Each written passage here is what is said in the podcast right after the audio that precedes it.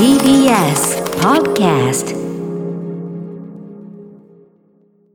TBS ラジオから全国32局ネットでお送りする 1J この時間は強立リゾートプレゼンツ新たな発見を綴る旅ノート。共立リゾートのホテルや旅館がある地域にフォーカスを当て歴史や観光スポット絶品グルメなどその地ならではの魅力をご紹介します。今月ご紹介するのは山梨県の富士河口湖エリアです富士五湖の一つとして有名な河口湖は富士山の絶景が楽しめると観光客に特に人気のエリア。富士山の四季折々の表情を楽しめ、今の時期は積雪した富士山が最も綺麗に望むことができます。そんな魅力あふれる富士河口湖には、強立リゾートのお宿、ラビスタ富士河口湖がございます。今回の旅の案内人、旅シェルジュは山梨県の YBS ラジオの雲野喜恵アナウンサーです。雲野さんはですね、ご実家がお寺なんですよ。そうなんですね。そうなんです。で、ご自身も僧侶の資格を取得されて。お、なんと、そうなんです。え、なんともかかってる？なん、なんとの直令とかじゃないです。何もないです。今のは何もないです。はい。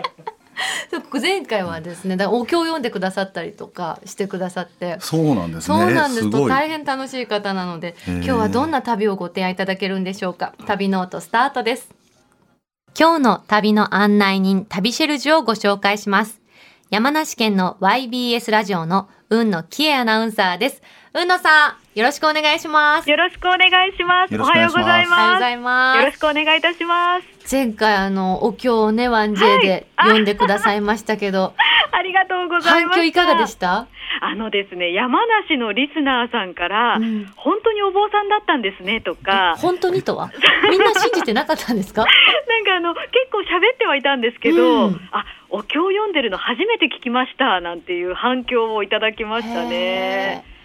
あれから半年ぐらい経ちますか？そうですね、ね。8月ちょうどお盆の時期でしたもんあまだ4ヶね。月か。そっかそっか。はい。何か変化ありました？その。後実はですねお坊さんとしてまた一歩前に進むことができたんじゃないかなと思っているんですが、はい。新たに11月に修行といいますか研修に修行？行ってきまして、ええ。あの今までは普通の一般のお坊さんだったんですが、うん。今度は住職になれたりとかあとお経の専門家とか布教の専門家の一歩となるまた一つ上の資格を取りに行く研修にですね10日間行ってきまして。どちらに行かれたんですか？京都のうん。西山別院というところで、西本願寺が本山になるんですが、ええ。その西本願寺からすぐ近いところに道場があってそこにこもってきました。えどんなことするんですか？10日間。そうですね。あの主にお経とうん。勉強、座勉強学ですね。うん。もちろんその仏教の教義もそうなんですが、うん。やっぱりゆくゆくね住職になろうとしている人たちが多いので、ええ。その例えば宗教法人の法律的なこととか、おお金の仕組みとか、そういうことを結構勉強して、で、お経の練習をしてという10日間を過ごしてまいりました。どんなものを食べましたか？それがですね、うん。食べ物はあ修行というと、うん。美味しくて、すごく普通なんですよ。お肉も食べられますし、へあ、えそうなんですね。はい。一番美味しかったのが、うん。大学芋で、本当にあのどこでもスーパーでもね売ってるような大学芋なんですけど、食事はハンバーグも出るし唐揚げも出るえし、ー意外。そうお肉のものもたくさん出るんなんか精進料理みたいな感じかとそう思いまですよね、した、うん。ハヤシライスとかカレーも出るんですがただあの朝昼晩で食事ちゃんと出るんだけどおやつが食べられないんですよね。持ち込んじゃいけないんですか？そうなんですよ、そもそも修行に行ってるわけですからね。そうですよ。ねおおやつとか、えだって私現場におやつ持ち込めないってなったら多分撮影できないですもん。我いやでも修行ですよ、修行。そこそうですよね。我慢しないと。慢も修行のうちなのか、はい、であの甘いものが本当に、あうん。食事だと甘いものってこんなに限られてるんだって感じたんですが、うん。でもかぼちゃの煮物とか、ええ。人参とかがもう甘いものですごく美味しくてでそんな中大学芋が1回だけ出たんですけど最高ですね。そうなんです、うん。もう染みました。全細胞に染み渡りました 運動の細胞へ。細胞へ。そうなんです。えでもなんか修行ってもっと長い時間かと思ったけど10日でいけちゃうんですね。結構ねですよね。うんこれ宗派によって違うんですが、ええええ。あの宗派によってはね23年も山にこもるみたいなところもうんあるんですけれども、なんか私たちの宗派はうん普通の生活をしながらその中でこう仏道を歩みましょうという考え方なので、集中して10日だけで終えることができました。え正座するんですか？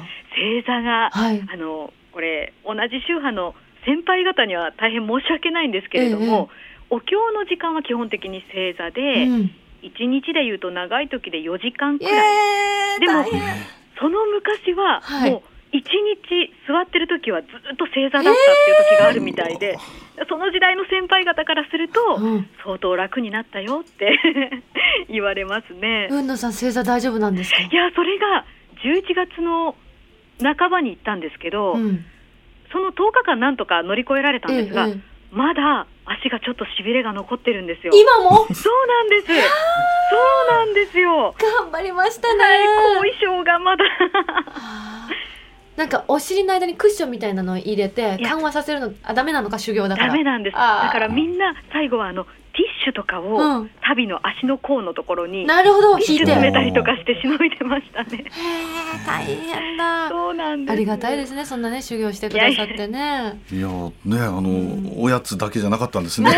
我慢がたくさんありましたそうなんです。で前回お盆の時期っていうことで、は雲野さんお経を読んでくださって、はいはい。今回は年末ということでそうなんです何かよ。聞かせていただけますか？除夜の鐘の時期じゃないですか。はいあの除夜の鐘にまつわるねこう、うん。豆知識というあかお話をぜひ聞いていただきたいんですが、あの元刈谷さん、除夜の鐘ってええ。何回つきますか？それは上野さんあれですよね。108つ。百やつ煩悩の数ね。ですよね。一緒ですそう、よね煩悩の数って言われますよね。はい。これなんか諸説あるんですけど、この108にもいろんな説があってですね。ほうほう。その中の一つを今日ご紹介できればと思っていて、はい。あの仏教では人の苦しみっていうのを四苦八苦っていうふうに表すんですよ。うんうん。で四苦っていうのが生老病死でうん。生まれること老いること病むことはあ。死ぬことうんなんですね。でここにプラスちょっと細かいのが4つ入ってうんうん。愛する人と別れる愛別陸とか、うんうん。あと恨んだり憎んだりしてしまう温蔵エクっていうのがまた2つ目加わって、はい。求めるのに得られないこと愚不徳苦っていうのと、うんうん。あと心と体が思うままにならないこと。これ五運上苦ってこの4つをうん。生老病死にプラスして八苦にするんですね。はい。で四苦八苦って言うんですが数字に戻って掛け算です。四苦36八苦なんだっけ？うん。七十74だから合わせて百八つ。そうなんです。36たす72で108でそれが煩悩苦しみの数ってへわれてるんえですよ。すごーい。これ私も初めて聞いた時おなるほどと思ったんですけれども。そうなんです、まあ、あとね他にその1ヶ月12ヶ月とうん。二十四節気の24と七十二項の72を足して108つとか、なんかね諸説あるんですけれども、ねえぜひ1年振り返っていただいて新しい年に備えていただければなとありがとううございます。なんかグルメの話をしなきゃなのにいやなんか仏教の話私もいっぱいしちゃい本当ました宿泊しましたから染みましたなんか今の話。あありがとうございますんうちもあの餃子特集で東京のお店3軒するのに、うんスタッフに108軒食べてもらいました。もう宿泊じゃないですよ。楽しく108軒。いやーすごいですね。すごい。ではでは今月はか山梨県の富士河口湖エリアの特集なんですけれども、早速グルメに行っちゃっていいんですかこれは？えっ、と雲野さんがですね、グルメご紹介くださるということでそうです実は私たちの目の前にとっはいはい。ても本当に可愛らしいお菓子が届いてます。こちらは、和菓子ですよね。はい、はい、ご紹介いたします。ラビスタ富士河口湖から車でおよそ10分のところにあります河口湖のおはぎ専門店おはぎ屋元もちさんのおはぎです。どうですか？4つ4種類ありますよ。実はですね、うんうんこれあの河口湖ってすぐ富士山の近くなんですね。もう麓なので、ええ富士山の四季をおはぎで表現してるんですね。その緑色のおはぎがあると思うんですが、はいうんうんそれが春です。抹茶をまぶしたこしあん入りのおはぎとなっていま。すす桜のね塩漬けが乗ってると思います。本当だピンク色のお花真ん中に乗ってます、ね可愛いですよね。はいそして夏がうん黒ごまのおはぎですね。でこれは金箔が乗っていまして、うん夜空に浮かぶ月を表現しているそうです。うんうんでね秋がきな粉がまぶしてあるおはぎですね。これはくるみが乗ってると思うんはいですが、中央に乗ってます、これで実りの秋を表現しています。いいですねでこれ冬がねちょっと変わっています。うんうん新雪雪に見立てたココナッツパウダーをまぶしたおはぎ、ちょっと珍しいですよね。ココナッツパウダー和菓子にココナッツパウダーそうなんです。なんと中にはうん栗の甘露煮が入ってます。うん。すごい。え四種類ありますけど上野さんから選んでください。どれが好きですか？迷います。ちょうんどれも美味しそうですけれども。っと抹茶。あ抹茶だけに。ってことは春かしら。ちょっと。抹茶。うん。でもやっぱりこの珍しいココナッツパウダーは。ココナッツパウダー冬冬で選ばれをはいました今のね時期です。すみません先に。とんでもないです。元カリアさんは。私はあの抹茶ということでお。この春をいただきます。春。わあ可愛いでサイズ感も小いいさめでいいですよね。やすい。うん。あ雪がちょっとこぼれた。お。本当だふわふわしてますね。あ。へえ切りやすいぞ。わあ中も結構緑だ。いただきます。あ栗が栗がしっかり入ってますねこれは。うーん抹茶のいい香り、うん。苦味がちょうどいいです美味しい甘すぎないぞこのおはぎ、美味しいです。いやココナッツパウダーってい意外な相性ですね。これ。うんあのうん。食感もちうんょっと面白いですよね。あのザラッとしたココナッツパウダーの食感がまた新しいかなと思うんですが。うん。もう一種類食べます上野さんもう一種類言っていいんですか？いいね、ぜひぜひ。どちらします？や秋と夏が残ってますけど。あ秋行きます。実りの秋。を緑の秋。くるみが乗っているおははい。私は黒ごまの夏をいただきます、ココナッツパウダーはちょっとあの、うんうん。さらっとしたと思うし、ココナッツぐらい食えますね。ダジャレがすごいですなるほね。ど私もこんな切るのにごままごまごしちゃダメだわ、ね。いただきます もともと元町さんがそのお米屋さんだったっていうお話も聞いたことがあって。美味しい。なんて美味しいんでしょう、中にあんこが入っていて、うん。あのお米の粒だった感じとすっごく合います。美味しあいくるみの風味もいいですね。なんかこのうん。洗練されたおはぎ初めて食べました、ね、あの、うん。もちろんこうご自宅用にもですけどあの発送ができるので、うん。離れて住む方へのプレゼントなんかにもねおすすめかなと思います。うんうあとこの柔らかさかちょうどいいですね、うん。ふわふわして美味しいわ。ではですね、はい。今回は富士河口湖のグルメ特集ということで富士河口湖で絶対に行きたい飲食店を3つ雲野さんに選んでいただきました、はい。1つ目お願いいたします、はい、一つ目はジビエが味わえるフレンチレストラン豊島さんです。うん。もう私本当におすすめの一軒なんですが、どこがおすすめですか？どんなところが、あのジビエ鹿とかまあいろんな動物のお肉なんですけれども、そのお肉へのこだわりっていうのがすごいんですうんね。もともとこの河口湖エリアっていうのは昔から山が近いこともあって、うんうん。鹿のお肉とか食べられていました、うんうん。であの食肉加工施設なんかもありましたのでもう本当に昔からある居酒屋さんとかあの飲食店なんかで鹿肉カレーとか鹿肉を使ったおつまみお料理っていうのは昔から出されていたんですけれども、うんうん。豊島さんがですねあの山梨県外から山梨にこういらっしゃってでジビエのそのお肉の質の高さに感動されてへ漁師さんハンターさんとまずこう仲良くなってですー。ねでその漁師さんの中でもこう腕のいいハンターさんというのは、うんうん。仕留めるところからすごく丁寧にされているみたいで、うんその仕留め方で仕留めてから処理するまでの時間というので、美味しさとか匂いとかが変わってくるということなのでその究極に美味しいお肉漁師さんをこう見つけてですね、うんうん。お料理で提供しているということなんですね。すごいハンターさんとかって鹿の首を打ちますもんね。あそうなんですねあの余計な血が回らないうんうように。んうん。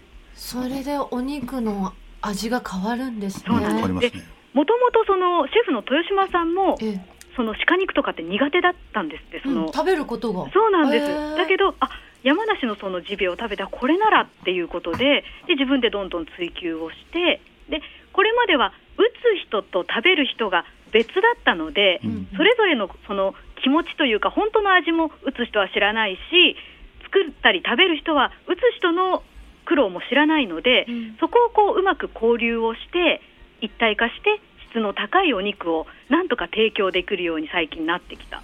というお話を伺いました。す。ごいですね。ねえ。お野菜も自家栽培のお野菜使ってらっしゃったりして。そうなんです、ねいいですよね。あのコース料理でいただくと説明の時にシェフの畑でできたお野菜ですとかうん。シェフのご実家でできた柑橘ですっていう必ずシェフの畑とかいうワードが結構出てくるんですよね。です。それだけこだわって作っていらっしゃいます。続いて富士河口湖で絶対に行ってほしい飲食店二つ目お願いいたします、はい、タイ料理店金カオコンさんです。タイ料理？意外なのが来ました、そうなんです。なんかね河口湖でなんで外国のお料うん理と思われるかもしれないんですが、実はですねコロナがこんなに広がる前はですね富士河口湖町のエリアって東南アジアからの観光客の方がかなり多かったんですね。でその東南アジアから観光にいらっしゃった方が本当にここは美味しいっておっしゃる、まあ、一押しの本場の味をいただけるのが金華オコンというお店です。あのシェフがですねもともとホテルでエスニック料理担当されていた方で,、うんうん。でかなりこだわって作っていらっしゃるんですけれども、ね、なんかリゾートホテルのすごいホテルみたいですねそうなんです、そうなんです。うん。で、あのやっぱりね、その東南アジアからいらっしゃる方が多いので、うんイスラム教の方に合った食材使ってるお店も結構川口湖エリアってありまして、そんな中、あのガパオライスってもう日本でもおなじみですけれども、はい。うん。なんかよく知ってる味、お肉が甘辛い味付けがなんか一般的なイメージですよね。はいうんオイスターソースとか使って作りますよね。そうですよねただこの金華おこんさんはあの本場はちょっと違うんだよということで、うん塩で味付けをしたガパオライスというのが提供されてる塩なんだ。そうなんです。塩で食べたことあります？う上野さん。いやないですね。うんうん珍しいですよね。珍しいですよねうんそうなんではす続いてのお店を三つ目川口富士河口湖で絶対に行ってほしい飲食店三つ目お願いいたします。はい。パン屋さんベイクベイクさんです。いいですね。ねもうこれはパンも美味しいんですが、うん。絶景です。テラス席から川口湖と富士山がもうドドーンと見えます。独り占めできるとっても素敵な空間がおすすめで。パンはねあのスイーツ系お惣菜系食パン何でもあるんですが、ええこの時期はあのミネストローネとか、はい。オニオンスープとか、うん。スープと一緒にテラスでパンがいただけるので、すごく景色も味わっていただきたい。空気と水がいいところのハード系のパンって本当に美味しいですよね。美味しいですよね。うん。ハード系もありますよ、うん。美味しいです。ちなみに山梨といえばほうとうですよね。雲野さん一押しのお店も教えていただいていいですか？はい私はですねほうとう専門店船りさんがおすすめですね、うん、船りさん。船り歩くであの成長のせいで船りっていうお店なんですが、うんうんあのとにかくかぼちゃにこだわっているお店でしてほうとうといえばかぼちゃうんだと思うんですが、はい。あの甲州天空かぼちゃというかぼちゃを使っていて、うん山梨ってぶどう棚がたくさんあるんですねうん。はい。でそのぶどうの棚を使ってあのかぼちゃを宙に浮かせて栽培するんですよ。なぜですか？そうすると太陽の光がうん。全部に当たるじゃないですか、うん。土の上だとお尻の方がねね。当たらなかったり、そうすると光が当たった分甘みが増したり旨みが増したりするということでとても美味しいかぼちゃに仕上がってそそのかぼちゃ一緒に煮込んだりとかなんなら味付けのお味噌にもこうペーストで入っていましてうわ贅沢ですとってもね。コクのある美味しいほうとうですね。上野さん今日はですねそんなあほうとう来ておりますのでぜひ召し上がってください。これ食べていいんですか？はい。うちのコウスケシェフおほうとうですあ、ほ本当に、あ本、本当に食べていいですね。ほうとう食べてくださはいい、いただきます。あ、船りさんからね、鍋もお借りして、これでぜひ作ってくださいということで、お借りしています。ほうとうの土鍋いただきのような。あ、美味しい。ああ、よかった。このまあ味噌味がはい。かぼちゃがまあペーストに入ってるのか、うんちょっとあのまろやかになってるし、うん。深いですねこれも味が。え、美味しいですよね。もう冬、山梨で冬といえばうんほうとうなので。うーん。かぼちゃ美味しいですよ。あ、美味しい。ホクホクで。うあーん、甘あ、いよ。かった。嬉しい。本当に甘い。でもこのおつゆは、うん。そんなに甘ったるくないですよね。ね。いろんなキノコの旨味とか、うん。お野菜の旨味、もちろんお肉もギューって入ってて、すんごい体温まる。うん、旨味をこうさらに深くしてくれる感じですねこのかぼちゃが。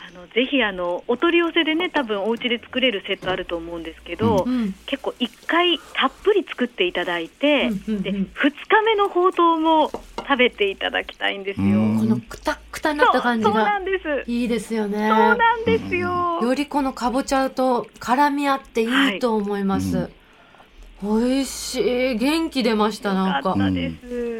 この船りさんはやっぱり予約した方がいいんですかね？あそうですね結構山梨県内に何店舗かあるんですが、やっぱり土日とかになるとあのお客さん集中すると思うのでお電話した方が確実かもしれないですね。じゃあふ船りと言って入れるわけでもないですね。すっごい。そのす振りごだったわいですねけですね。はい。なるほど。いや、美味しい美味しかったです。ありがとうございました。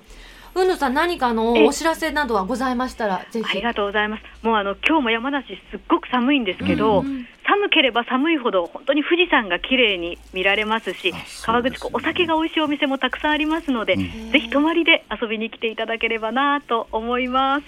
ありがとうございます。今週の旅シェルジュは山梨山梨県の YBS ラジオの雲野喜恵アナウンサーでした。雲野さん、ありがとうございました。ありがとうございました。ここで、強立リゾートからのお知らせです。箱根小涌谷温泉水の戸。この名の通り、ロビーやレストラン、露天風呂など、随所で響く水の音が心を和ませてくれます。居心地の良さと機能性を兼ね備えた和洋室中心の本館。ハイクラスな露天風呂付き客室が設けられた新館で、箱根の自然を背景にゆったりとおくつろぎいただけます。本館、新館にはそれぞれ大浴場と露天風呂があり、二つの源泉と多彩な湯どころ、三種の無料貸切風呂で心ゆくまで湯巡りをお楽しみいただけます。夕食は素材が持つ本来の美味しさを炙って熱々のまま味わえる懐石料理と、旬の山海の幸を一品一品堪能する懐石料理からお選びいただけます。詳しくは、強立リゾートの公式ホームページをご覧ください。さて、ここで番組をお聞きのあなたに旅のプレゼントです。今月は富士山と河口湖を望むことができるラビスタ富士河口湖の宿泊券を一組2名様にプレゼントいたします。南フランス、プロバンス地方の風を感じるホテル、ラビスタ富士河口湖。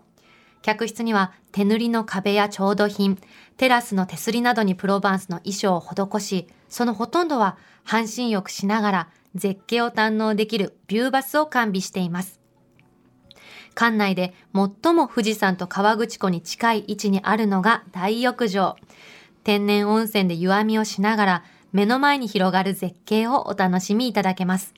露天風呂に出ればさらに間近に望めることはもちろん、山や湖からの風も感じることができます。